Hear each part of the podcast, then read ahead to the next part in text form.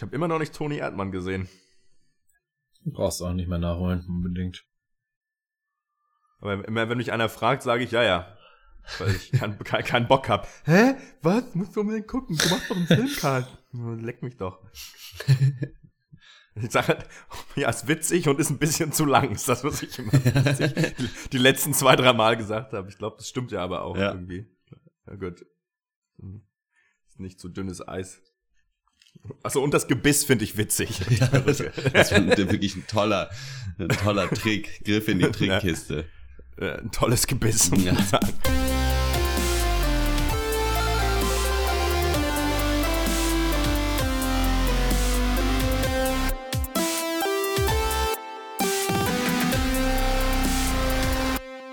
Hallo und herzlich willkommen zum 137. Pencast. Wir hassen Filme. In dieser Ausgabe sprechen wir über Paul Verhovens neuen Film L. Ja, so teils schwarze Familienkomödie, teils noch schwärzeres Vergewaltigungsdrama mit der Oscar-nominierten Isabelle Huppert in der Hauptrolle. Ja, sowie das ebenfalls Oscar-nominierte Biopic Hidden Figures über afroamerikanische Mathematikerin in der NASA in 1961, sprich zur Zeit von Space Race und Rassentrennung. Mein Name ist Molte Beere Springer und wie immer rede ich mit Horst Lukas Dattel. Ah, ja, schönen guten Tag. Und Max Ole von Rosine. Ja, ja hallo. Ja, Danke die, äh, Obst und Südfrüchte. Die Moltebeere, Rubus camimorus, auch Multebeere, Multbeere, Schellbeere, Sumpfbrombeere oder Torfbeere genannt, ist ja, wie ihr wahrscheinlich wisst, eine Pflanzenart aus der Gattung Rubus. Ja. Die Moltebeere ist jetzt in Mitteleuropa sehr selten, aber ja. die Bekanntheit wuchs natürlich mit der Abbildung der Moltebeere auf der finnischen 2-Euro-Münze und ja. die Pflanzenart ist ein Wahrzeichen Lapplands, ne? Also das Müssen wir auch mal kurz ja. drüber reden. Das ist schon krass. Ja. ja. so viel wusste ich noch, ja. Aber das mit der Münze war mir neu tatsächlich. Ah, ja. Da mhm. habe ich jetzt auch wieder, ja, ist mir ein bisschen peinlich. Da hast du dein, dein Euro-Münzen-Set wohl nicht äh, genau genug unter die Lupe genommen damals. Mir war das natürlich ein Begriff, ja, Moltebeere, ja. Ach, ihr habt es noch? Ich bin mit meinem Set damals zum Dönermann gegangen und habe mir einfach äh, einen großen Lammertschuh gekauft. Ich dachte, wenn man Geld hat, muss man es ausgeben, oder? Ja, ich hatte die Sammlung damals auch zu Weihnachten bekommen, aber mhm. ähm, und meinte damals, weil die waren ja alle so blank poliert und gülden im Vergleich zu D-Mark davor und meinte damals auch zu meiner Mutter, die gebe ich nicht sofort aus, weil die sehen so wertvoll aus. Die sind zu schön, um sie auszugeben. Ja, Max Uwe von Dosong mit elf Jahren. Nichts ist alles verprasst Nichts Kaugummi, ist geblieben. Ja. da musst du lernen, dass ja selbst ein blank poliertes 2-Euro-Stück leider trotzdem nur 2 Euro wert ist. Und nicht so viel ja. wert wie die Mark. Ja, 4 Mark, ne? Für. Das stimmt. 4 Mark. Ja, ja. 4 Mark sind 8 Euro. Fast 8 Euro. Ja. Ja, könnt ihr noch, Mark, könnt ihr euch noch an die Zeiten erinnern, an denen ein Brötchen nur 40 Pfennig gekostet hat? Und könnt ihr euch eigentlich noch an die Zeiten erinnern, an denen wir Filmen schlechte Punkte gegeben haben? Das ist meine nächste Frage, denn ich habe hier mal die Punkte zusammengetragen, so einen kleinen Statistikteil 2017. Oh. Ähm, das ist schon abgefahren und ich glaube, also meine erste These ist, Christian war ja. immer schon der negativste von uns und wir haben uns da beeinflussen lassen, denn bis auf Love and Friendship, der jetzt einen Durchschnitts, äh, eine Durchschnittspunktzahl von 5,3 nur hat, sind ja. alle Filme sieben oder höher. Also gut, La La Land 6,75. Gut, mehr hat er auch nicht verdient, aber ansonsten Manchester by the Sea mit äh, knapp 10, Hello High Water, Handmaiden jeweils 8, Jackie 7, Hexorich 7,5. Krass, oder? Wo ist der Hate geblieben? Wir hassen Filme nicht mehr aktuell. Es ist schon Christian nicht. auf jeden Fall, weil ich mhm. habe mich auch oft einfach nicht getraut, dann äh, ja, die Punktzahl, genau, die ich ja. wirklich äh, dachte zu geben, weil dann kriegt man von ihm wieder im schlimmsten Fall noch während des ja. Pencasts kriegt man da eine, eine Rüge und äh, ansonsten halt danach, sobald die Mikrofone schweigen. Äh, äh, Stichwort Nachbesprechung. Ja, ja. Mhm, ja. genau, genau. Äh, ich, ich weiß nicht, ja, aber vielleicht sind wir auch einfach weich geworden. Muss, das kann mal auch ehrlich, sein. Wir sind seit zwei Jahre im Podcast-Geschäft und ich glaube, ähm, mittlerweile kann man uns einfach alles andrehen. Also Manchester by the Sea, was für ein Lumpenstreifen. ich sagen, wirklich eine Filmrolle wie eine alte Socke. Also das kann man wirklich eigentlich keinem anbieten. Ja, ja, aber krass eigentlich, ne? Ist, ist, ähm, ist schon verrückt, ja. Vielleicht liegt es auch daran, dass es einfach gerade viele gute Filme zu gucken gibt. Das könnte vielleicht auch sein. Oder dass wir auch in unserer Auswahl irgendwie vorsichtiger geworden sind und dass wir dann mm. um ja so Filme, wo wir denken, der wird eh nichts, dann vielleicht auch mal einen großen Bogen drum machen. Ja, und man muss auch sagen, ich glaube, das Filmjahr 2016 hat dann auch einfach so mürbe gemacht, dass äh, mhm. mittlerweile jeder Film, wo kein Superheld irgendwen äh, explodieren lässt, einfach so schon äh, eigentlich wie wie ja wie ein guter Indie-Film aussieht. auch wahr. Naja. Mhm. Heute wird es auf jeden Fall von mir wieder, ich kann es ja schon mal ankündigen, ein kleines Bonbon von Malte. Eine ordentliche Portion Hate. Heute mal wieder am Start. Heute ist Für mich, soweit. der Rant ist aufgeschrieben und vorbereitet äh, und einstudiert, also da dürft ihr euch drüber freuen. Aber mhm. vorher kommen wir zur Hörerpost.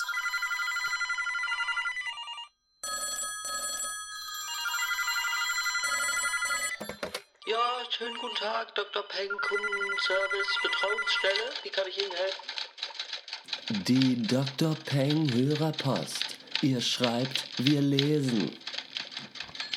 Tilo aus Ingolstadt hat uns geschrieben, hi ihr tapferen drei, äh, nur ganz kurz, wieder eine sehr unterhaltsame und schön komprimierte Folge 136, auch ohne Christian, aha.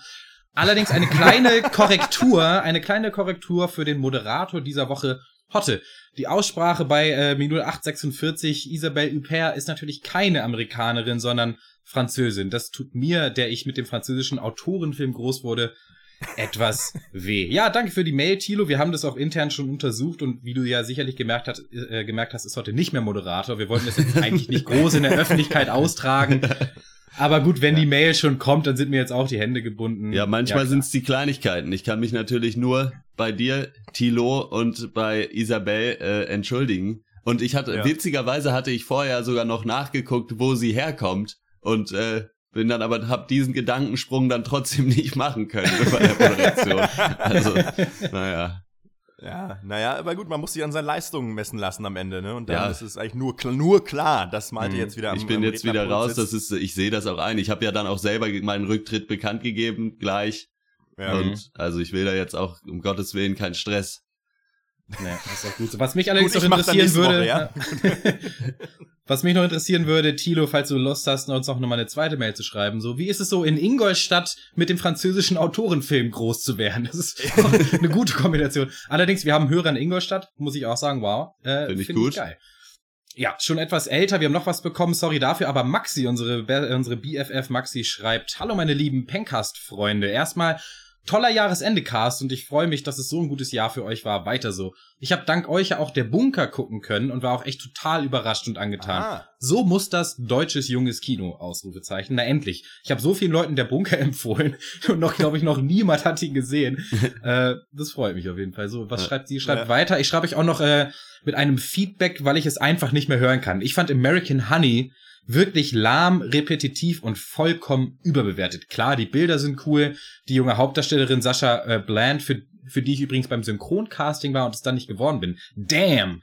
Ist äh, eine Entdeckung und die Kamera liebt sie. Aber ich frage mich wirklich, was die Regisseurin äh, die übrigens den ziemlich tollen Film Fish Tank gemacht hat, damit sagen will. Bis auf ein schwaches, trübes Gefühl blieb bei mir von American Honey nichts übrig. Aber ich bitte euch ihn zu besprechen, denn ich freue mich schon auf eine dem Film angemessene Kritik.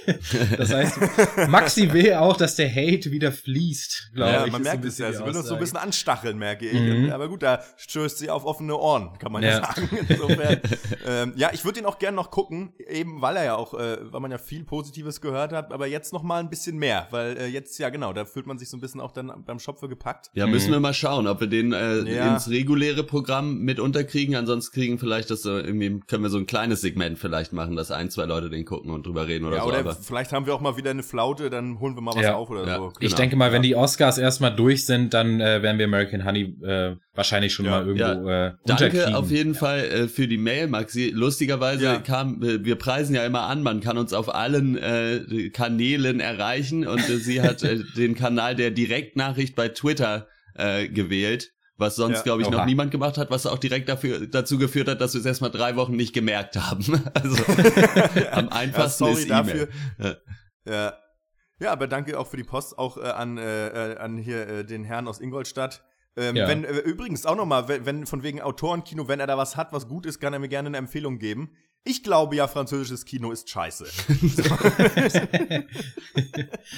Alles klar, ja gut. Und äh, eine Sache noch, äh, wie sich einige vielleicht noch erinnern können, hat uns Ed Muffin Steffi äh, vor ein paar Wochen gefragt, ob wir für sie mal in die Serie Jane the Virgin reingucken können um mal zu überprüfen, ob sie die Serie nur mag, weil sie eine, ja in Smileys geschrieben, Frau at Heart ist. Eine Frau Alte im Herzen. Frau, ja. Alte Frau im Herzen, genau. Ja, da haben wir es natürlich nicht lumpen lassen, alle mal reingeschaut. Also nur ganz kurz, Jane the Virgin basiert lose auf einer venezolanischen Telenovela. Also wer ein Vokal kaufen möchte, ist schon mal gut bedient.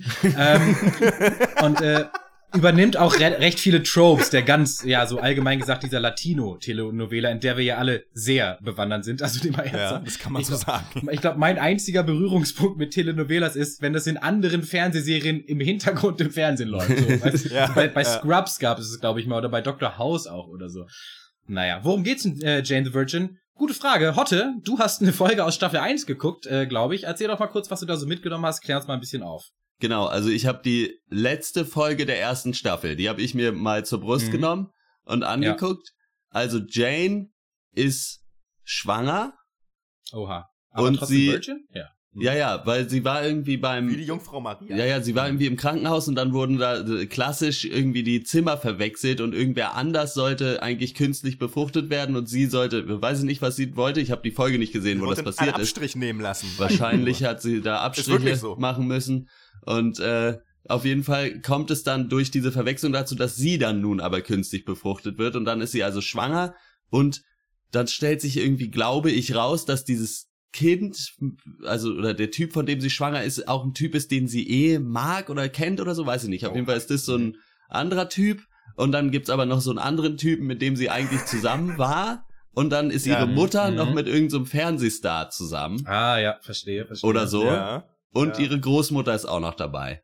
Und es gibt ah, irgendwie ja. so einen, einen, Erzähler, der die ganze Zeit so lapidar kommentiert und halt immer so eigentlich aber ganz witzig auf diese ganzen Telenovela-Klischees auch hinweist.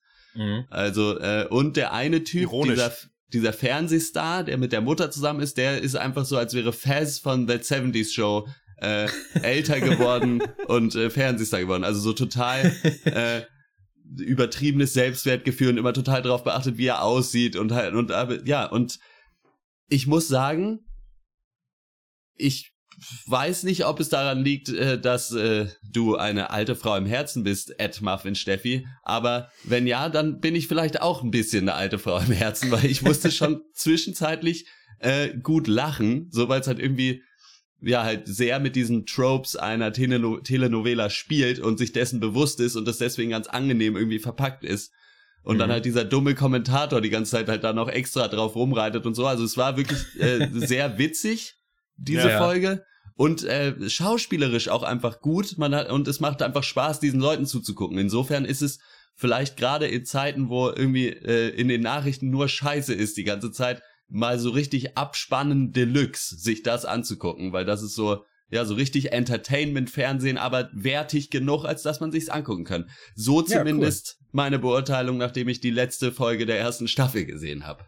Ja, ja, Max, du hast ja, glaube ich, in Staffel 2 reingeguckt. Ich muss sagen, ich brenne ich jetzt schon, äh, jetzt zu erfahren, ob Jane immer noch schwanger ist und was denn mit dem nee, Typen sie kriegt war, das Kind. sie kriegt Typen. das Kind am Ende der ersten Folge. Also ah, ich habe das Kind gesehen. Okay. Max, ich was ist mit dem Typen? Weiß ich nicht. Ich habe ich hab mir erst im Nachhinein so ein bisschen Frage, ja. so ja, nee, ich weiß es wirklich nicht. Da rennen Leute wild durch die Gegend. Ich fand auch die äh, den äh, den Erzähler am witzigsten. Ähm, und dann, wenn dann irgendwelche Leute tanzen, sagt er, und jetzt tanzen natürlich alle oder sowas. Das ist irgendwie, da mhm. konnte ich drüber lachen. Ähm, ich fand's, ich konnte aber vor allem nur schmunzeln, weil ich mir vorgestellt habe, wie ich das mit euch gucke. Ja, und ja. wir uns da so ein bisschen be beeimern oder so, über die, hier das eine oder andere. Aber ansonsten, sag ich mal, in Günter Netzer Art, äh, für mich ist das nix. Ne? Also das, äh, ich fand das nicht so, ich fand es am Ende für mich nicht unterhaltsam genug und dann auch, mhm. auch dann auch wieder dann zu ernst und ich habe Probleme mit so einem mit so Drama-Comedy. Das ist immer so ein Genre, das hat bei mir, hat's bei mir ganz schwer. Also das, da komme ich nicht so, komme ich schwer mit um, weil mir das dann doch dann oft auch zu viele, weil ich habe mir dann ja auch noch ein bisschen was auf Wikipedia durchgelesen, oft zu viele Verwicklungen sind und er mit ihm und er mit dem und dann hier und dann And I'm not Kitty. Weißt du, am Ende, also das ist mir zu viel äh, Buhai, um, um, äh, also das, das ist mir nix. Also, ja, das ist ja auf ja. jeden Fall so diese, also ich habe das schon als das Absicht soll so erkannt, sein. So, ja, weil ja, halt ja, so, sicherlich, ja. natürlich, ja, ja, ja, absolut. Ja, ja. ja. Ich habe ähm, die aktuelle Folge gesehen, also die letzte Folge der dritten Staffel. Und ich finde es ja schön, dass es ja wieder das richtig schöne, gute alte, was bisher geschah Segment immer gibt. Denn da war ich sofort ja, up to date. Also Zoe ist wieder mit Bruce zusammen, kann ich oh. euch erzählen. Und, äh, okay. und Petras ja, Zwillingsschwester Aneska hat Petra paralysiert und ihren Platz eingenommen im Leben und hat dann sogar angefangen, Scott zu daten als Petra. Aber dann ist Petra wieder aufgewacht. Wow. Richtig krass. Und Raphael ist auch nicht wirklich ein Sorano, sondern nur adoptiert. Also sorry, Muffin Steffi, wenn ich dir gerade alles spoilere, aber der, die Kacke ist ordentlich am Dampfen. Nein, ich finde, man muss der Show zugutehalten, dass sie so recht meta ist. Also, dass sie mit diesen Klischees halt offensichtlich spielt. Es hat ja halt diesen ganz großen Augenzwinker-Faktor. Das kann ja. ich schon irgendwie gutheißen. Ähm, mir war tatsächlich dann der Erzähler auf Dauer zu nervig, weil der dann einfach nur so reinplatzt und dann so sagt, ah, hättest du das jetzt gedacht? Oder so, wow, welch überraschende Wendung. Ja. So, klar, das ist natürlich auch wieder eben dieses äh, ironische quasi, ähm, aber ich glaube, auf, ich könnte das nicht aushalten, jede, jede Folge mit diesem Erzähler, so lustig er noch sein mag, ähm, zu überstehen. Also naja. ich finde das Konzept hm. auch durchaus witzig. Also, ja. Ne, also dass es eben auch so Meta ist. Also das, da gibt's auch gar nichts und ich finde auch, also was Horst ja schon gesagt hat, äh, so qualitativ kann man, gibt's auch überhaupt nichts zu meckern. Also ja. äh, das ist schon, äh, also Ed Muffin, Steffi, du kannst es gerne weiter gucken. Auch von unserer Seite, glaube ich, ist so der Tenor, ja. wie, wenn ich das richtig rausgehört habe, ja. Ja, ich denke, da können wir uns darauf einigen, Jane the Virgin äh, durchaus sehenswert, aber nur, wenn man eine alte Frau im Herzen ist. So, dann äh, würde ich sagen, das ist nicht schlimm. Das, das ist nicht schlimm. Es ist nicht schlimm, eine alte Frau im Herzen zu sein. Das ist eine Taube auf dem Dach. Ja. Das ist richtig. Dann würde ich sagen, kommen wir zum ersten Film und das ist L. Ich bin gestürzt, überall ist Blut. Das tut mir überhaupt nicht gut. Ich ging kaputt und du bist wieder bei ihm. Ich weiß nur eins, jetzt ist Schluss. Und dass ich 112 rufen muss, wo bist du? Sag mir, wo bist du? Was ist im Unterarm? Muskeln, Speiche und Elle. Elle, Elle, Elle, Elle. Eiskalt, ich kann meinen Arm nicht mehr spüren. L ist eine ähm, französische Produktion vom Niederländer Paul Verhoeven, der ja auch in Hollywood kein Unbekannter ist. Ich sag nur Basic Instinct, Total Recall und Robocop. Ja, und jetzt kommt ähm, Verhoeven also wieder mit so einem doch recht deutlich europäisch gefärbten Film halt um die Ecke. Ja. Äh, L basiert auf dem Roman Oh von äh, Philippe Dijon und die Hauptrolle spielt die Spanierin Isabella Uperto. Nee, warte mal. ähm, die ostdeutsche Isabelle Hüppert? Nee, warte mal. Nein, Quatsch. Isabelle Huppert, äh, Isabelle Huppert. Manche sagen die begabteste noch lebende Schauspielerin. Auf jeden Fall spielt sie Michelle, ähm, so eine recht unterkühlte, ernste, geschiedene Businessfrau in Paris. Und wie kalt sie ist, das merkt man schon in den ersten zwei Minuten des Films. Denn Elle beginnt, ja, wie die besten Filme das so an sich haben, mit einer Vergewaltigung. Ähm, ja, ein maskierter Mann bricht in Michelles Haus ein, ringt sie zu Boden und vergewaltigt sie. Doch Michelle scheint davon erstmal, ja, so ganz komisch unberührt. Sie steht auf, sie holt ein Kehrblech, sie macht die Scherben weg, die auf dem Boden liegen, sie knuddelt ihre Katze, die das Ganze beobachtet hat und geht erstmal baden. So, und am nächsten Morgen dann schön ganz normal ab zur Arbeit. Ja, und ja, im Nachfolgenden, ja, driftet dann diese Tat erstmal eine Weile lang so aus dem Fokus und wir bekommen Einblicke in Michelles Leben, ihre Freunde, ihre Familie. Da wäre erstmal ihre Mutter, die halt jetzt äh, im hohen Alter sich schön Botox spritzt und mit einem 30-jährigen Gigolo irgendwie abhängt und den heiraten will. Michelles Sohn, so ein Kiffer und Taugenichts, der mit seiner Psychofreundin ein Kind bekommt, das relativ eindeutig nicht seins ist äh, Michelles beste Freundin und Geschäftspartnerin, mit dessen Mann sie schläft. Ähm, ihr Ex-Mann, gescheiterter Schriftsteller, der mit einer heißen Yogalehrerin anbändelt, ihre überchristlichen weirden Nachbarn und so weiter und so fort. Alles, was eine gute Familien irgendwie Comedy so an sich hat. Doch, ja, die ähm, Vergewaltigung ist natürlich trotzdem weiterhin in Michelles äh, Gedanken präsent, aber sie geht halt nicht zur Polizei, äh, der sie halt irgendwie aus persönlichen Gründen nicht traut und startet ihre eigenen Ermittlungen. Sie kauft Pfefferspray und einen Hammer, mit dem sie nachts schläft. Ähm, ja, schließlich spürt sie dann ihren Peiniger auch auf. Und was dann geschah, verschlägt euch den Atem. Ja, ist L ein äh, schockierend guter Film, wie uns die Kritiker das versichern, oder will er am Ende doch wieder nur schocken? Huh, ähm, ja, also ich finde zunächst erstmal, dass Isabelle Huppert ist äh, totally overrated und ich finde es unfassbar, wie badly sie hier geactet hat, muss ich mal gleich sagen. ich habe das auch schon getwittert. Ähm, ich bin da, glaube ich, auch nicht alleine mit meiner Meinung. Nee, ähm, ich finde die auch ganz speziell toll. Mhm. Aber ähm, kommen wir zum Film. Es ist für mich wieder ein bisschen gutes altes europäisches Kino. Wir haben hier wirklich so ähm, ja, äh, ja Bürgertumslorde, die in ihren schicken Buden irgendwie hausen. Ähm, ja und wie soll ich sagen? Ähm, es wir haben so diese klassischen Bilder, so wir haben viel, viel hält die Kamera drauf, wenn noch jemand mal was nicht sagt und es wird auch mhm. mal geschwiegen und es gibt viele, was ich auch meine, weil wenn es um diese Art Filme geht, äh, Lieblingsverb ist unangenehme Situationen, ja, abgesehen ja. jetzt von der Vergewaltigung, aber wir haben halt diese klassischen Situationen, Leute sitzen am Tisch, irgendwer sagt was Unangenehmes und äh, oder jemand bringt eben seine neue Freundin mit und alle gucken komisch mhm. ähm, und äh, ja, ähm, ah, wie soll ich sagen? Ich finde, dass der Film von der Machart her toll ist und ich finde es erstaunlich, dass Paul Verhoeven das hinbekommt, weil der hat ja wirklich auch eine interessante Vita, was seine Filme angeht. Also das ja. ist ja wirklich ein dr absolutes drunter und drüber. Showgirls gilt bis heute als einer der schlechtesten ja. Filme aller Zeiten. Äh, ich meine, Starship Troopers ist auch sehr spe speziell, aber gut, lassen wir das. Ähm, ich finde, ich glaube, was der Film machen wollte, hat er geschafft. Ähm, was mich gestört hat, ist, weil wir im, im Großen und Ganzen geht's hier irgendwie um um, weiß ich nicht, es ist dünnes Eis, aber irgendwie um Sexualität und wir lernen auch wenig über alle Charaktere kennen, außer dass sie irgendwie sexuelles Verlangen haben. Und bei dem einen ist das halt das, bei dem anderen ist das halt, ja, irgendwie, ich bin nicht schnell verheiratet, aber jetzt habe ich auch mal wieder Bock auf eine Affäre. Und irgendwie ist am Ende ist mir das Ganze ein bisschen zu oberflächlich gewesen, muss ich jetzt schon mal vorwegnehmen. Aber äh, sagt ihr mal bitte was dazu, vielleicht komme ich da noch ein bisschen rein. Ja, es ist erstmal. Also, naja, also was ich mit Sicherheit sagen kann, ist, dass ich äh, in diesem Film die hässlichste Wohnwand, die ich je gesehen habe, gesehen habe. Also was die da in ihrem, äh, was die Michelle da in ihrem Wohnzimmer für ihren Fernseher stehen hat, das geht schon mal gar nicht und das ist auch unrealistisch, dass äh, eine Französin so schlechten Geschmack haben sollte. Das ist schon mal, das ist schon mal richtig. Ja. Äh, null von zehn. Nee, äh, das mal vorweg.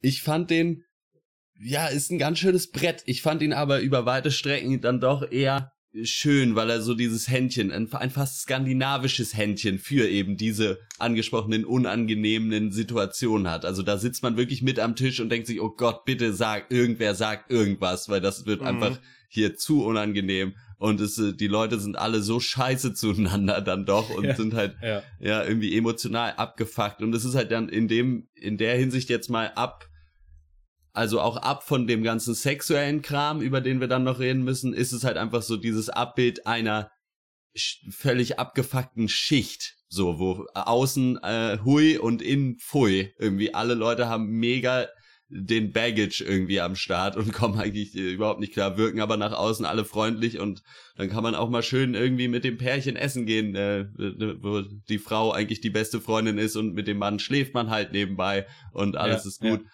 Und es ist ja dann, es geht ja auch sehr um die Geschichte von dieser Michelle halt, weil sie ja mit beiden ihren Eltern aufgrund von unterschiedlichen Dingen äh, über eigentlich überhaupt nicht klarkommt so und äh, zeichnet halt einfach so ja eigentlich eine völlig emotional kalte Person dann. Mhm. Und ich finde es dann schon ein relativ interessantes und gewagtes Experiment, diese Frau, diese völlig emotional kalte Frau, dann Opfer einer Vergewaltigung werden zu lassen und zu gucken, okay, was passiert dann? Aber da stößt der Film so ein bisschen an die Grenzen der Geschmacklosigkeit dann doch auch, weil irgendwie dann doch für mich nicht genug drin war, um das zu rechtfertigen. Mhm. So, dass das so wiederholt und auf oder oder ich habe es auch einfach dann nicht verstanden es ist auch, man muss auch auf jeden Fall sagen, es ist ein, ein perfekter Film, um von drei Männern in einem Filmpodcast besprochen ja. zu werden. Also ja. ich glaube, wir sind da ja. alle nicht so befugt, da jetzt dann irgendwie zu urteilen vielleicht oder so, keine Ahnung, weiß ich auch nicht, aber ich finde urteilen ja sowieso nicht. Ja, ja, das eh ähm, nicht, aber ne? Mhm. Ja, man kann ja direkt mal anmerken, der Film selber begibt sich halt auf moralisch extrem dünnes Eis. Ähm, das mhm. ist halt äh, relativ mal jetzt, also relativ wertfrei gesagt. Wir werden das dann innerhalb dieser Besprechung sicherlich auch noch machen. Ähm, und da solltet ihr uns, äh, liebe Zuhörer, vielleicht entschuldigen, wenn jetzt nicht jede Formulierung glasklar politisch korrekt ist. Ähm, nur erstmal dazu. Ansonsten für mich fand ich ähm, dass L eine ziemliche Herausforderung war. Das kann man eigentlich so sagen. Oder genau ausgedrückt, die Herausforderung ist eigentlich so, wie viel kannst du ertragen als Zuschauer? Also, ja. wie viel Awkwardness kannst du ertragen, bevor du echt nur noch sagst so, what the fuck? Was ist hier eigentlich los? Weil, ja. Also, wer sind diese völlig verdorbenen Leute und aus welchen aus welchen Löchern sind die rausgekrochen? So, weißt du, wo, wo, ja. wo gibt's die? Wo kommen die her? Wo kann ich die kaufen? Weiß ich nicht. Ähm, ich war an The Handmaiden erinnert. Ähm, O-Ton Hotte zu The Handmaiden. Es ist ein guter Film, der aber im Nachhinein nicht besonders viel Spaß gemacht hat. Das macht ihn aber nicht wirklich schlechter. Und da muss ich sagen, ja. ging bei mir hier, äh, das ging mir hier ähnlich, außer dass ich fand, es hat ihn durchaus sehr viel schlechter gemacht am Ende. Ähm, aber die, die Parallele zu The Handmaiden ist hier, dass sich beide Filme in der ersten Hälfte oder den ersten zwei Dritteln eigentlich so einem recht herkömmlichen Genre bedienen. Also Handmaiden war es ja so ein Cornman, so ein Gaunerfilm. Und bei L ist es ja wirklich so ein sehr zynisches europäisches Mittelschichtsdrama. Ja. Also ich habe eigentlich nur noch darauf gewartet, dass irgendwie Daniel Brühl und Hannelore Elsner durchs Bild hüpfen. ähm, so. Und dann halt bis zum finalen ja. Akt, ne, in beiden Filmen. Und dann heißt es halt Unleash the Beast, so, dann heißt es alle sexuellen und moralischen Abgründe aus allen Zylindern abfeuern, zack, zack, zack. Und ich muss ehrlich sagen, dass hier auch wieder übers Ziel hinausgeschossen wurde. Ganz klar, es war mir viel zu viel. Und ähm, vor allem dabei auch, und das ist der Knackpunkt, viel zu vage in der Aussage. Und in diesem Fall kann ich dann sagen, ja, es macht den Film für mich schlechter. Und das kann ich dann später auch nochmal genauer erläutern. Mhm. Ähm, aber erstmal ihr wieder. Weil ihr jetzt, ihr hattet das irgendwie, oder hattet es nur heute, äh, die Frage der Moral, die ist für mich hier gar nicht so groß drin gewesen, mhm. ähm, weil ich finde, wenn es um, wenn wir jetzt über ja, individuelles Verlangen oder Sehnsüchte sprechen, dann hat da Moral für mich keinen Platz, sondern die sind halt da oder eben nicht. Ja. Und äh, wenn der eine halt sagt, er muss halt irgendwie eine Affäre haben, dann muss er das halt irgendwie machen, er wird dafür einen Grund haben. Das ist irgendwie erstmal nicht, für mich muss ich das nicht bewerten. Klar. Hier ist das mhm. natürlich wirklich auch, also extremst, natürlich, muss ja auch so, oder soll ja auch so sein, äh, akkumuliert worden. Das mhm. findet ja wirklich, also vieles seinen Platz, ähm, äh, was es in diesem Universum so geben kann an äh, äh, Wünschen und Bedürfnissen oder an Bedürfnissen, die man vielleicht vorher so genau noch gar nicht kannte. Also dann den, der ja. Punkt, der vermerkt, guckt euch den Film selber an. Ähm, ja, genau, die Aussage ist immer vage und das ist auch so ein bisschen mein Problem. Der Film äh, ist schon, das ist nicht, dass er nicht intelligent gemacht wäre, wie wir es ja manchmal beim amerikanischen Kino haben, dass man irgendwie sagt, ja, hier wurde irgendwas versucht. Nee, ich glaube, der, der hat das schon richtig gemacht, aber wenn ich mir das angucke, ist so, ich suche ja gerne irgendwie nach dem Subtext oder irgendeiner Aussage, die interessant sein kann für alle. Und für mich ist mal wieder hier das Problem, dass ich nicht mehr gefunden habe, außer, ja, das gibt's auch. Und mhm. ähm, da, das ist für mich dann zu wenig, auch wenn der Film sonst äh, an, es an dem wenig zu mäkeln gibt. Also das, das kann ich auch mal vorwegnehmen. Die Frage, ich, das ist für mich so ein klassischer Film, wo die Bewertung stark davon abhängt, wie viel man, äh, ja, Paul Verhoeven in dem Fall zutraut. Weil ja, die Frage ist, genau. kannst du so einen Film machen, der so moralische Sachen irgendwie abbildet, also oder halt unmoralische, aber halt so da in diese Kerbe schlägt, so was ist eigentlich was, ohne eine fertig unterschriebene Aussage zu haben. Ja, kann man offensichtlich, aber sollte ja. man das tun, sollte man das nicht tun, weil in dem Film kommt es darauf an, weil nämlich gerade dadurch, dass du diese ganzen sexuellen Bedürfnisse der anderen Leute so neben dieser Vergewaltigung gezeigt werden, ich weiß nicht, für mich hat es so den Eindruck dann doch ein bisschen der Verunglimpfung, weil halt so ein bisschen dann eventuell ist dann die Aussage, ja gut, manche Leute haben eben das Bedürfnis danach und gut. So, weil, ich meine, weil wenn du sagst, ja gut, mhm. manche einer will halt unbedingt eine Affäre haben, kann er ja dann machen. Aber du kannst ja nicht sagen, manche einer möchte eben vergewaltigen, dann muss er das halt machen. Also da, da fand ja, ich, das, ja. da ist er in so einer ganz schleimigen, nee. komischen Grauzone ja. dann drin.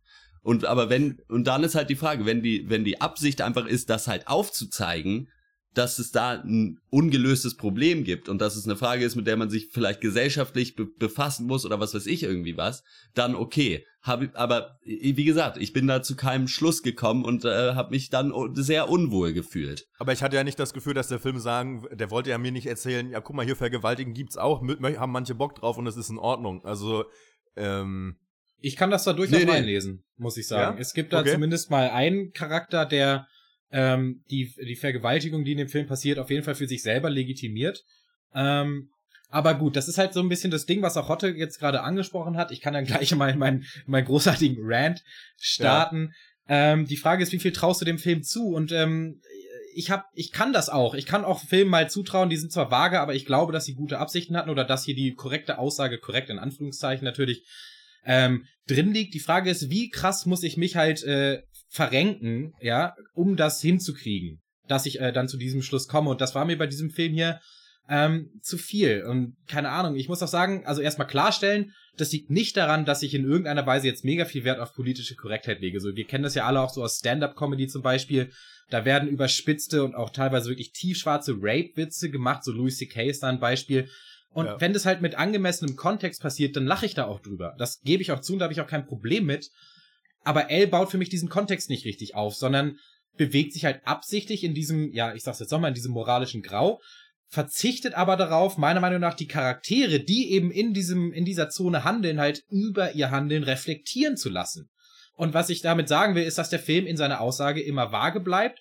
Und ähm, so ist es für mich dann halt kein Wunder, dass Person A sagt, wir, hier haben wir halt ein richtig starkes feministisches Statement. Und Person B sagt, hier wird Vergewaltigung legitimiert. Also damit meine ich jetzt Kritikermeinungen zum Beispiel. Und ähm, ich glaube, der, Knackpunkt dabei ist ähm, irgendwie die Frage, findest du diese Herangehensweise, diese Erzählart gut? Also, dass beide Sachen möglich sind, ist das eine gute Sache oder nicht? Und ich sage nein. Ich sage, hier fehlen dem Film die Eier, ein richtig klares Statement zu setzen. Denn diese Schwammigkeit ist für mich auch oft das Problem am Arthouse-Kino allgemein. Und manche mögen irgendwie sagen, ja, ist doch toll, dass man sich ja selber alles reinlesen kann, irgendwie was man will. Aber ich finde eben, das ist keine Stärke. Das ist eine Verfehlung. Ich finde, das ist irgendwo auch feige, gleichzeitig zwei widersprüchliche Seiten zu stützen, damit dir dann am Ende halt irgendwie keiner ans Bein pinkeln kann. Ja. Und wenn du es halt allen recht machen willst, machst du es oft auch keinem recht. Ähm, in diesem Film hat es anscheinend sehr vielen Leuten recht gemacht, denn der Film wird als sehr gut angesehen, mir persönlich aber nicht.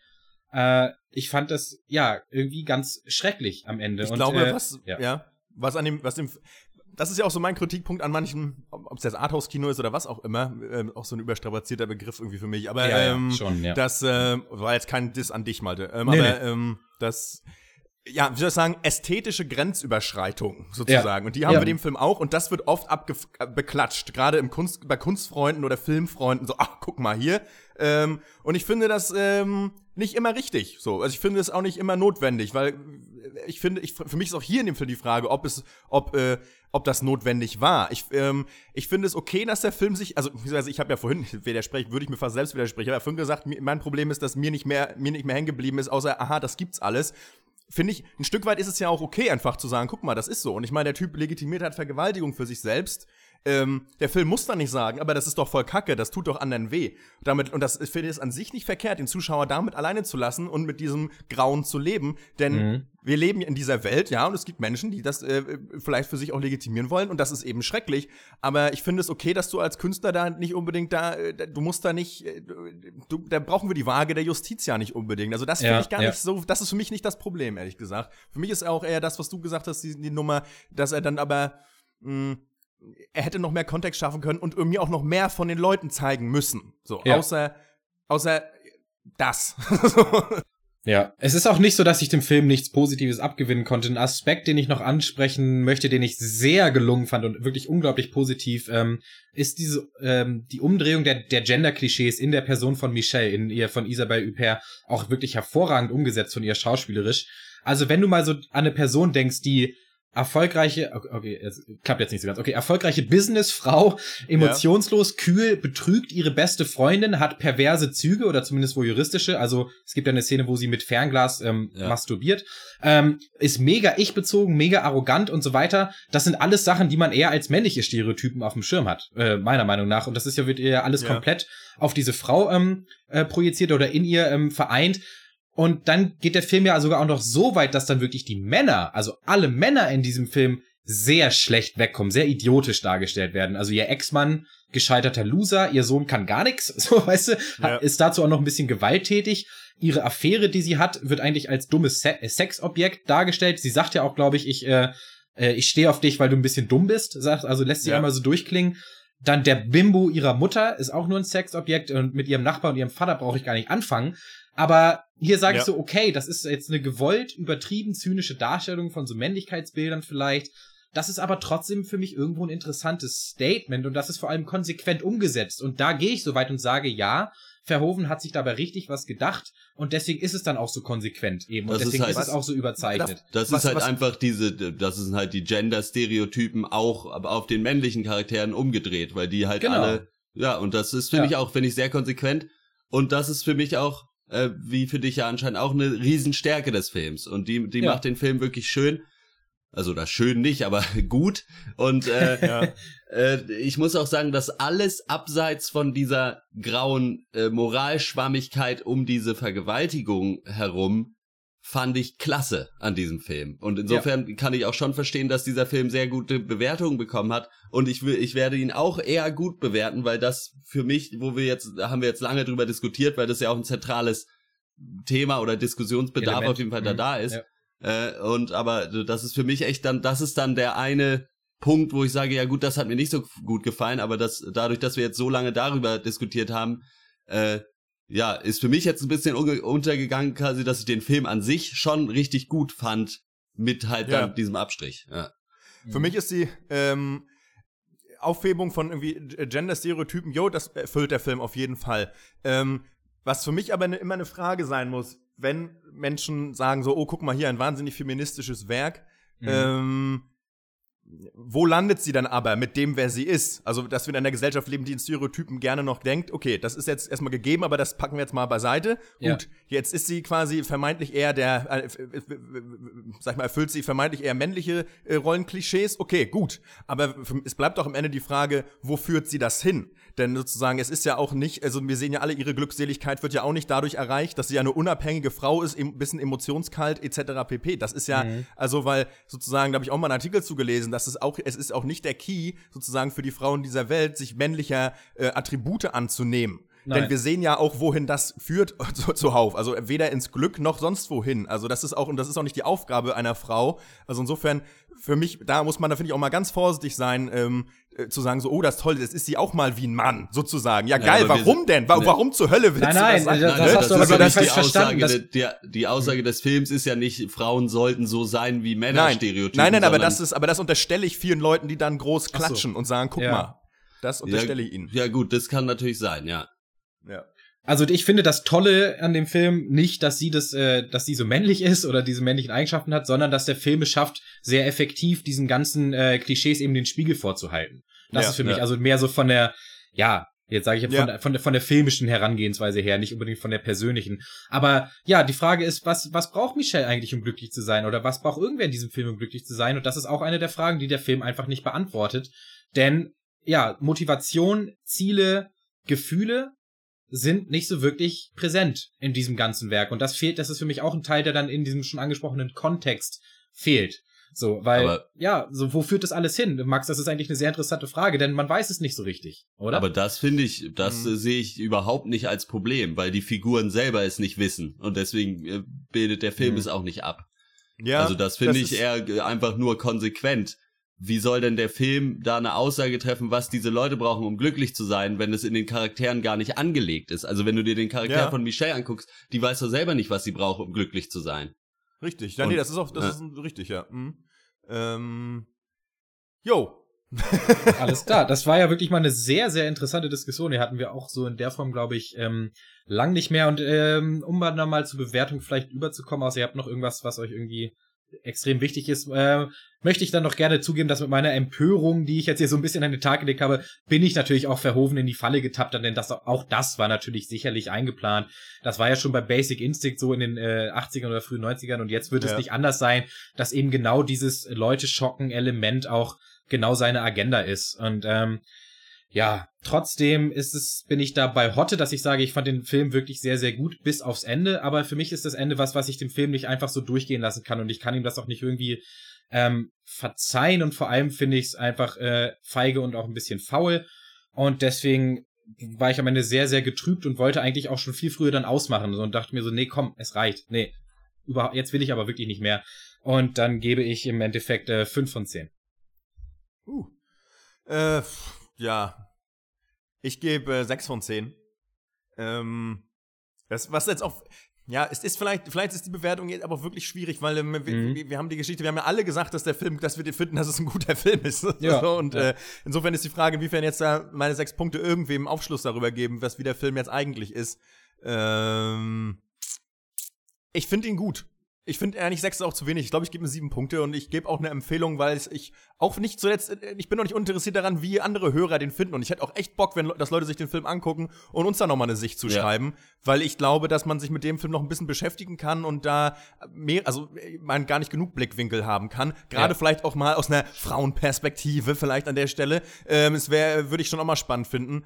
Ähm, ja, ja, also da stimme ich dir voll zu. Da hätte ich mega Bock drauf, nächste Woche nochmal ein kurzes Segment zu machen mit vielleicht ein paar Meinungen von Hörern und Hörerinnen. Äh, ich fand den aber auch gelungen. Man kann, man sollte sich den schon angucken, glaube ich. Und dann, wie man dann dazu steht, ist dann nochmal eine ganz eigene Sache. Das muss dann jeder für sich selber halt irgendwie rausfinden. Aber ja. es ist keine verschwendete Zeit, sich damit vielleicht auch einfach zu befassen mit dieser Frage. Äh, oder den Fragen, die dieser Film dann eben aufwirft. Äh, ich gebe siebeneinhalb sogar von zehn für einen gedankenanregenden Film. Oh. Alles klar, ihr habt's gehört, ihr seid gefragt. Wir würden gerne sehr viele, so viele Meinungen wie möglich zu diesem Film haben, wenn es denn irgendwie äh, möglich äh, wäre. Also, es interessiert uns wirklich brennt. Wenn ihr uns dazu schreiben wollt, dann bitte per E-Mail an podcast.drpeng.de oder eine der anderen Kanäle, auf denen wir auch vertreten sind. Und dann kommen wir zum äh, zweiten Film und das ist Hidden Figures. Boah, wie hast du das denn überlebt? Ja, weiß ich auch nicht. Ich wurde gerettet von irgendwem. Ja, stimmt, da war so eine, so eine Frau, oder? War da? Hm, nee, das wird schon keine Frau gewesen sein. Das muss eigentlich ein Mann gewesen sein. Nee, ich meine, das wäre eine Frau gewesen. Ich hab's Hab's nicht richtig erkannt. Hast du es nicht sehen können? Nee, ich hab's nicht erkannt. Aber äh, kann mir nicht vorstellen, dass es eine Frau war. Hm. Unerkannte Heldinnen.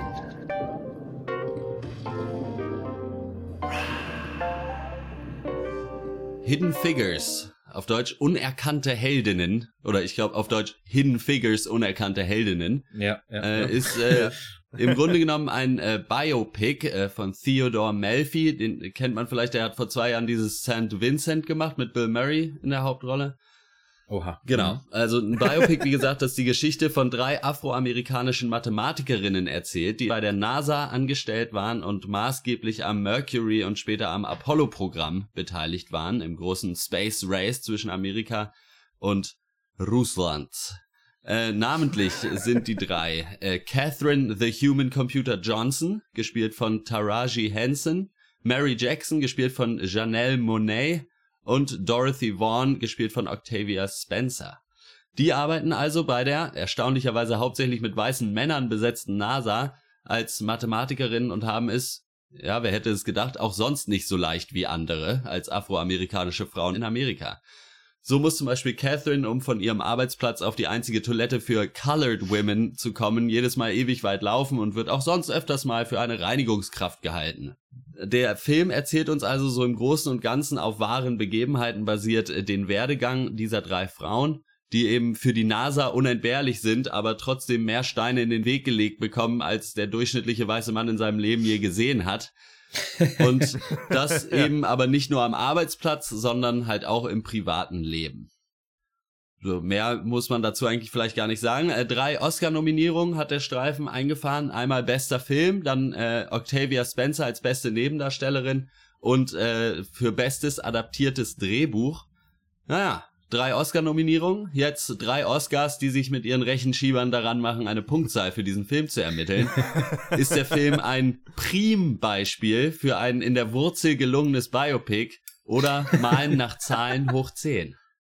Ja, wir haben es hier mal wieder mit einem Biopic durch und durch äh, zu tun, denke ich. Das erste dieses äh, Jahr, jetzt im Vergleich zu den anderen, die wir so gesehen haben, so wie Jackie oder Hacksaw Ridge, die waren schon irgendwie, die hatten halt was Besonderes. Hier ist wieder zack, Schema F, Hollywood, zack und ab dafür. Ja. Kann man trotzdem nicht so viel Hate für übrig haben, ich zumindest nicht. Ähm, einfach, weil ich vor allem die drei Schauspielerinnen, ähm, Taraji P. Henson, Octavia Spencer und Janelle Monet, die fand ich unglaublich dynamisch und halt also ein sehr sympathisches Trio irgendwie. Und das hat der Film für mich so anderen Biopics voraus, dass, ähm, dass ich den wirklich gerne zugeguckt habe und dann auch irgendwie dann anderthalb Augen äh, irgendwie zugedrückt habe irgendwie und äh, ja, und mir die ganzen Biopic-Schwächen, die ja altbekannt sind, habe ich dann verdrängt. Aber irgendwie haben die für mich den Film total getragen und auch bei der Geschichte muss ich sagen, ja, ist erzählenswert, auf jeden Fall. Ist auch noch relevant ja. heutzutage, durchaus. Und deswegen erstmal positiv. Ja, ich finde ähm, auch, der Film hat eine, ist dynamisch, ist ein gutes Wort, der Film hat eine gute Pace, ähm, geht gut voran und unterhält so auch lange. Und das macht, das gelingt wirklich durch die Hauptdarstellerin. Manchmal hat man ja wirklich das Gefühl, man guckt so ein Comedy so ein bisschen, weil der, weil der Film so lebendig ist. Und das, das schafft er eben durch seine drei Protagonistinnen und das ist toll. Und ähm, obwohl ja normalerweise da wirklich auch sehr anti sind oder ich da auch wirklich große Schwierigkeiten habe mit Biopics, aber ähm, hier hat man sich eine interessante Story genommen, von der ich wirklich noch nie was gehört habe. Warum? Weil die drei Frauen halt weiß, äh, schwarz sind. So, ja. Das ist äh, ja. wahrscheinlich. Ähm, und weil man denkt, das ist irgendwie nicht so interessant. Aber es ist eine interessante Story, sowieso relevant wie immer. Und ähm, aber vor allem ist es einfach ein guter unterhaltsamer Film und das musst du halt irgendwie schaffen. Wir haben es oft genug gehabt, Biopics irgendwie gefühlt, ja hier wurde was abgefilmt, ja irgendwie langweilig, ja jetzt wird's dir irgendwie so und so. Klar ist der Film ja auch kitschig und klar ist das auch Wohlfühlkino und klar ist das nett, wenn man sich solche schwierigen Lebenswege einfach von seinem Sofa angucken kann und sie ja. jetzt als Helden feiern kann, während diese Menschen damals einfach wahrscheinlich mega abgefuckt waren von diesen Kack-Lebensumständen. Mhm. Es ist natürlich bequem und ähm, es ist schon auch trotz aller Konflikte auch Wohlfühlkino und ähm, aber ja, ich fand's jetzt neben L, den wir geguckt haben, ganz angenehm, auch muss ich sagen. ja, ähm, äh, ja aber, aber gelungen, gelungen für mich. Ich äh, finde ich prinzipiell auch. Ich glaube, die, die haben sehr gut daran getan, äh, diesen Biopic-Aspekt, also die tatsächliche Geschichte so ein bisschen anzupassen für diesen Film. Also das ist ja, also zum Beispiel dieser Direktor der NASA, Al Harris oder so, wie der in dem Film heißt, das waren halt eigentlich irgendwie zwei oder drei Leute und so und die haben irgendwie mhm. äh, den Typen, den hier The Big Bang Theory, Heini Sheldon aus ja. Big Bang Theory gespielt hat, das ja. ist halt auch, waren auch mehrere Personen eigentlich und ich glaube die Sekretärin oder so waren auch mehrere, die halt einfach dann so zusammengefasst wurden, um so ein bisschen gängige Meinungen der Zeit äh, ja. Einzufangen. Und das hat sehr gut getan, weil was diesem Film auf jeden Fall geschadet hätte, wäre Undurchsichtigkeit, wer da jetzt wer ist und wer für was zuständig ist. Äh, und es geht dann eben doch ja weniger vielleicht um die tatsächliche Geschichte von diesen drei Frauen, sondern einfach um diese diese Sache halt äh, im Großen und Ganzen, dass halt einfach äh, manche Menschen aufgrund von Sachen, die sie sich nicht ausgesucht haben, einfach benachteiligt werden und es tausendmal schwieriger haben als andere, ja. völlig ohne Grund, also völlig unabhängig von den Qualifikationen und was weiß ich was. Und das schafft der Film ganz gut, da einen Finger drauf zu legen. Mich hat nur dann doch ein bisschen gestört, dass am Ende so ein bisschen es dann doch zu Wohlfühlkino war. Weil man hat mhm. so am Ende äh, denkt man sich so, ah ja, naja, sie hatten es zwar schwierig, aber weil sie so taffe Frauen waren und äh, so clever und smart, ist ja dann doch noch wieder alles gut gegangen und ja. die Welt ist in Ordnung. Was halt ja. einfach faktisch völliger Bullshit ist. So, weil ja, also, also, also Martin Realität Luther King ist. wurde Jahre später auch noch ermordet. Also das ist auch ja, noch passiert. Eben, genau. So, ja, und da mhm. ist so ein bisschen, also da finde ich, passt es nicht so ganz zur Thematik, dass es halt so ein Wohlfühlfilm dann ist, auch wenn es mich auch gefreut hat, in dem, also weil es schöner ist, aus dem Film rauszugehen mit, ah, eine tolle Geschichte, als mit, oh Gott, die ganze Welt ist immer noch scheiße. so, ja, aber faktisch ist es wahrscheinlich ja. eher äh, das Zweitere. Genau, das ist ja auch wieder das, was, was wir zum Beispiel bei The Imitation Game mit äh, Benedict Cumberbatch auch ganz stark hatten, ist eben, dass die unangenehmen Aspekte richtig schön überspielt werden. Und ich sag ja. mal so, wenn das, ähm, wenn du mir halt klar machen willst, dass halt äh, in der Zeit der Rassentrennung du als schwarze Frau es nicht besonders angenehm hattest und dann aber das Schlimmste, was diesen Frauen im Film jemals passiert ist, dass eine nicht in die Bibliothek darf und eine muss mal irgendwie länger aufs Klo rennen und zum Beispiel so Aspekte wie körperliche Gewalt an Schwarzen oder so oder halt wirklich äh, Übergriffe und solche Sachen halt komplett rausgelassen wird, wie er auch zum Beispiel dann bei, ähm, bei Turing halt seine ähm, Homosexualität komplett rausgelassen ja. wurde und diese Sachen, dann hat, dann hat der Film eben nicht mehr diesen Impact so und den nimmt er sich selber weg all, im Namen des Wohlfühlkinos und dann ja. ist halt die Frage, also das heißt die Frage ist halt relativ deutlich, ist das dann eben ja das was gemacht werden sollte. Du willst Leuten eben äh, eine gute fluffige Zeit bieten im Kino und was aber gut ist, ist, dass es, ähm, obwohl es sehr, sehr familienfreundlich dann eben aufgearbeitet wurde, und ja, dann eigentlich wirklich, also überhaupt nichts Schlimmes passiert in diesem Film, was ja eigentlich die Zeit nicht widerspiegelt. Ist es dann aber trotzdem, ist, ist der Film trotzdem noch relevant, darauf will ich hinaus. Ja, du kannst da trotzdem, Fall, ja. die wichtigen Aussagen sind da trotzdem noch drin, halt nur sehr, sehr beschönt. Einfach. Ja, genau, ich denke, das ist auch der einzige Kritikpunkt, dass er sicherlich ähm, durch seine Leichtfüßigkeit ähm, dem, Ernst, sich, dem Ernst das Wasser abgräbt. Und darüber kann mhm. man sich sicher streiten, ob man den ob man davon hier hätte mehr haben müssen, ähm, weiß ich nicht. Das ist so ein bisschen, muss man wahrscheinlich nach Gusto entscheiden. Im Endeffekt kann man auch sagen, ja gut, wir wissen ja alle trotzdem, wie schlimm es war. Warum muss der Film ja. uns das nochmal zeigen? Warum kann er das nicht auf äh, die Art und Weise erzählen, wie er es sich gedacht hat? Ähm, Insofern, für mich wäre es auch der einzige Kritikpunkt. Ansonsten ist das große, ist das schon irgendwie äh, Hollywood-Kino par excellence. Das sieht gut aus. Wir haben vernünftige Schauspieler. Ich staune auch, Kevin Costner lebt noch ähm, ich, ich, ich hätte gedacht, dass der mittlerweile höchstens vielleicht nochmal die Nachrichten kommt, weil er besoffen irgendwelche antisemitischen Sachen sagt, so à la Mel Gibson. aber offensichtlich nicht. Ähm, ja, äh, solide, aber ja, mein Gott, also ich habe da jetzt auch wenig mehr zu, zu sagen, muss ich ehrlich sagen. Also das ist, äh, ja, so. Ja, ich, also ich denke, wir haben so unsere Meinung relativ klar gemacht und ich würde dann auch direkt bewerten. Es ist halt, du, dir muss halt klar sein, dass du hier einen, äh, einen plakativen und einen recht facettenlosen Film dir anguckst. Also es ist ja schon auch so, dass alle Weißen doof sind, außer Kevin Costner, so weißt du. Ja. Ähm, also Kirsten Dunst ja. äh, spielt ja die ähm, die Rolle einer einer Sekretärin und äh, Sheldon Cooper, wie auch immer er heißt, ähm, spielt er dann auch so ein ja so ein so ein Neider, so ein weißen Neider so ein bisschen. Und ja. selbst Kevin Costner als so dem ähm, weiß ich nicht, dem, dem, dem Ritter der weißen äh, Männlichkeit so ein bisschen. Auch ihm geht es ja mehr um den Erfolg der NASA jetzt eigentlich, um jetzt unbedingt um Gleichberechtigung, könnte man zumindest so reinlesen.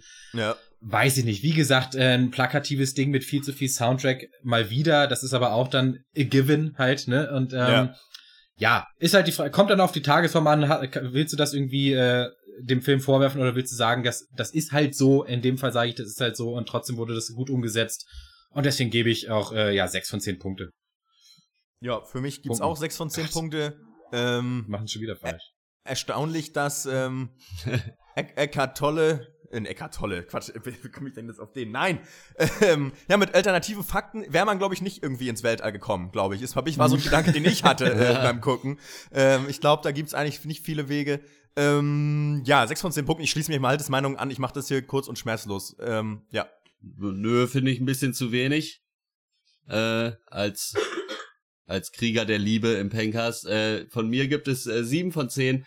Äh, es stimmt zwar alles, was ihr sagt, dass es so ein bisschen über Hollywoodisiert und äh, plakativ ist, aber wenn man Bock hat, sich so einen Hollywood-Film anzugucken, warum dann nicht diesen hier, ist meine Meinung, mhm. weil der ist halt, Absolut, halt, ja. er, er, er bedient sich zwar dieser ganzen Klischees mit auch viel zu viel Soundtrack und was weiß ich, ich dachte zwischenzeitlich, ich gucke äh, eine, eine deutsche äh, Culture Clash Komödie, so viele Lieder wieder zwischendurch eingespielt wurden. Äh, aber der ist halt im Kern trotzdem eine wichtige Aussage und äh, halt, ja, man wird so ein bisschen an die Hand genommen damit und am Ende wird einem auf die Schulter geklopft und gesagt, ja, es ist alles gut. Das ist nicht der Fall, aber es zeigt trotzdem noch wichtige Sachen auf und für einen Hollywood-Film ist hat er dann doch eigentlich erstaunlich viel Tiefgang. aber einfach ja. nur, weil die anderen äh, die Messlatte so weit vergraben. Äh, von mir gibt's ja, wie gesagt, sieben von zehn äh, kann ich empfehlen. Ja, finde ich gut, dass du das nochmal vorgehoben hast. Das ist äh, gut. Ja, noch ähm, ein sehr schönes Zitat ist, wo ähm, die Rolle von Octavia Spencer dann äh, mit mit Kirsten Dunst, also mit äh, ja. ähm, dann sich dann ähm, im Badezimmer trifft und äh, Kirsten Dunst sagt dann so, ich ich weiß, du du glaubst mir das wahrscheinlich nicht, aber ich habe wirklich nichts gegen euch. Ja, ja und ja. Octavia Spencer antwortet, äh, das ist nett, dass du das sagst und ich glaube dir auch, dass du das glaubst. das äh, war halt eine sehr, sehr coole, eigentlich auf den Punkt gebracht, ähm, auch so was ja. so institutionalisierten Rassismus noch angeht, war eine ähm, sehr schöne Line. Ja, wenn ihr Hidden Figures gesehen habt und äh, noch was dazu zu sagen habt, dann schreibt uns doch an pencast at drpeng.de. Nein? Podcast Doch, at drpeng.de? Podcast, ja. Podcast at drpeng.de. Und wir kommen zur Abschlussrunde. Was hat uns sonst noch diese Woche popkulturell oder anderweitig interessiert? Dankeschön, Dankeschön. Das war's mit dem Pancast. Filme, Filme, den ganzen Tag nur Filme. Ihr habt wohl kein richtiges Leben. Hey, du kleine Frechdachs. Na und ob? Wir haben viel über Movies getalkt, doch wir wissen noch nicht, was uns so passiert ist, seit dass wir in der Abschlussrunde drüber reden.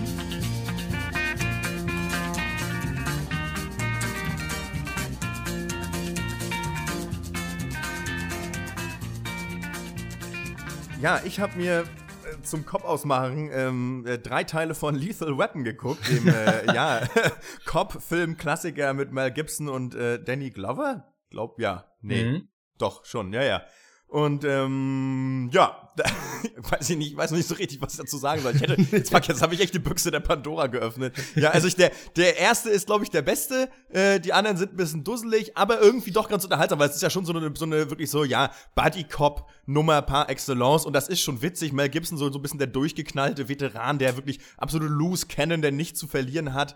Und ähm, aber ich muss sagen, auf Englisch ist es dann mitunter ganz witzig. Krass ist äh, die deutsche Synchronisation. Ich habe auf Netflix kann man sich die alle, also wirklich alle vier Teile angucken. Mhm. Ich habe dann manchmal bei manchen Geschichten, wo ich mich gefragt habe, okay, wie heißt das jetzt auf Deutsch oder wie haben sie das übersetzt, mal reingeguckt, weil an einer Stelle sagt der Sohn von Danny Glover, Yo Word, und sein Vater dann halt auch, ja, äh, guckt so doof, so ja Word. Und auf Deutsch sagt original der Sohn Wort und der Vater auch Wort. Und das ist halt und ähm, und einmal kommt, einmal gibt's das Wortspiel irgendwie, da müssen sie eine Bombe entschärfen und in, einem, in so einem Auto und da springt eine Katze aufs Dach und die beiden kriegen natürlich einen Schreck und dann sagt halt irgendwie Mel Gibson und wegen, ja, fast hätten wir eine Catastrophe gehabt. Und auf Deutsch wird, haben, die haben den Witz nicht gerallt. Man hätte ja Katastrophe sagen ja. können. Ja, schon, aber, da, einfach, aber sie sagen halt einfach nur, wäre ja fast eine Katastrophe gewesen. Und ich sag so, what the fuck, Alter? Das, ist, du kannst doch jetzt hier nicht alle Puns klauen. Ja. Ähm, ist mein größter Kritikpunkt. Ansonsten, ähm, ich habe mal wieder eine alte Band ausgepackt, 36 Crazy Fists, so eine irgendwas, ja. irgendwas Screamo, Emo, Metalcore äh, Band aus Alaska, die ich früher viel gehört habe ähm, und äh, die immer noch cool ist, erstaunlicherweise. Und ähm, ja, ist ganz cool, kann man sich mal anhören, wenn man ein bisschen Bock hat auf Rumgekreische und äh, Musik. so. Rumgekreische und Musik, das wäre ja. doch auch eine Rubrik, die wir noch aufmachen können. Ja, stimmt. Äh, ja, bei mir, ich habe äh, hauptsächlich, wenn ich nicht arbeiten war, mal ein bisschen gechillt nach der Bachelorarbeit. Das war sehr schön. Äh, dann habe ich äh, eine Kurzgeschichte aufgenommen für nächste, äh, den nächsten Auf Duty und äh, kann oh, man ja. auf Patreon übrigens schon hören. Und die werde ich äh, an äh, das Deutschlandradio schicken für deren Format Kurzstrecke. Da kann man irgendwie Sachen einsenden und vielleicht kommt es dann irgendwann nachts auf Deutschlandradio mal. Wäre ganz nice. witzig. Äh, ja, das war schön. Und äh, ansonsten gehe ich heute Abend, also wenn der Cast morgen kommt, dann gestern äh, auf das äh, Konzert des Madrigalchors Freiburg. Da freue ich mich schon drauf. Mal ein bisschen Kultur. Äh, das hm. Brahms-Requiem wird äh, gesungen. Oh, nice. Oh, Muss nice. ich aufpassen, dass ich nicht äh, mitsinge. Ne? Aber, ja, ich wollte gerade sagen. Aber ist bestimmt auch nicht so schlimm, wenn ich es nochmal versuche. Denn alles Fleisch, es ist wie Gras. So ist es. Ne? Ja. Wie lieblich ja. sind deine Wohnungen, Herzheberort sage ich dazu. ja. Malte. Ja, äh, Kulturprogramm gab es bei mir auch. Ich habe XCOM Enemy Unknown mal angezockt. Das ist ja ein recht altes Spiel. 2000, 2012, glaube ich, ist es mal rausgekommen. Ich habe mir das gegönnt. Ich habe das beim Kumpel mal gesehen. Und das ist genau die Art Spiel, auf die ich stehe. Also was ich gar nicht abkann, ist so Rollenspiel Open World mäßig. Ich brauche immer so die kurzen Kampagnen, irgendwie die kurzen Episoden. Äh, und ja, XCOM ist so eine Mischung aus Aufbauspiel und halt so äh, rundenbasiertem Taktik. Kampfspiel irgendwie und das ist äh, extrem kurzweilig, aber trotzdem ja auch sehr facettenreich, also sehr viel verzahnt. Du musst da das immer dann, du musst Sachen erforschen, du musst Sachen bauen, du musst Satelliten ins All schicken und du musst mit Ressourcen Muss haushalten und so alle, alle solchen Sachen musst du halt machen und gleichzeitig halt auch noch die Welt vor Aliens beschützen und ordentlich Oha. rumballern. Oha. Ähm, wunderbar, XCOM Enemy Unknown und äh, ansonsten habe ich gestern äh, eine Bewerbung rausgeschickt und bin äh, hoffentlich bald ähm, Fachübersetzer in einem Verlag für Hundebücher. Das ist ja. natürlich auch nicht schlecht. Du, das wäre doch mal was. Da kannst du, ja. also ich habe da etliche Bücher auch selbst geschrieben. Vielleicht kannst du da ja mal was machen. Vielleicht kannst du mir da ja. Äh, ja, schön. Alles klar, das war's für diese Woche. Ihr findet uns auf iTunes, da freuen wir uns natürlich immer über, eure Bewertungen und außerdem auch auf dieser, wenn ihr da mal nach Pencast sucht, findet ihr uns bestimmt. Äh, und wir sind auf Facebook unter facebook.com slash äh, der Pencast auf Twitter at Twitter at der Pencast, E-Mail podcast at drpenk.de und natürlich auch auf Patreon, patreon.com slash der Pencast, wenn ihr ein bisschen Geld für uns übrig habt, denn das brauchen wir immer.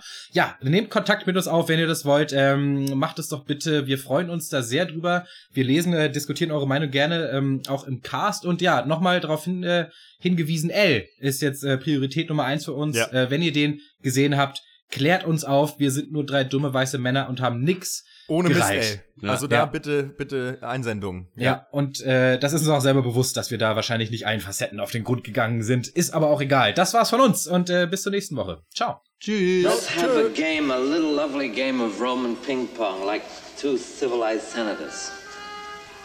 Roman ping. You're supposed to say Roman pong.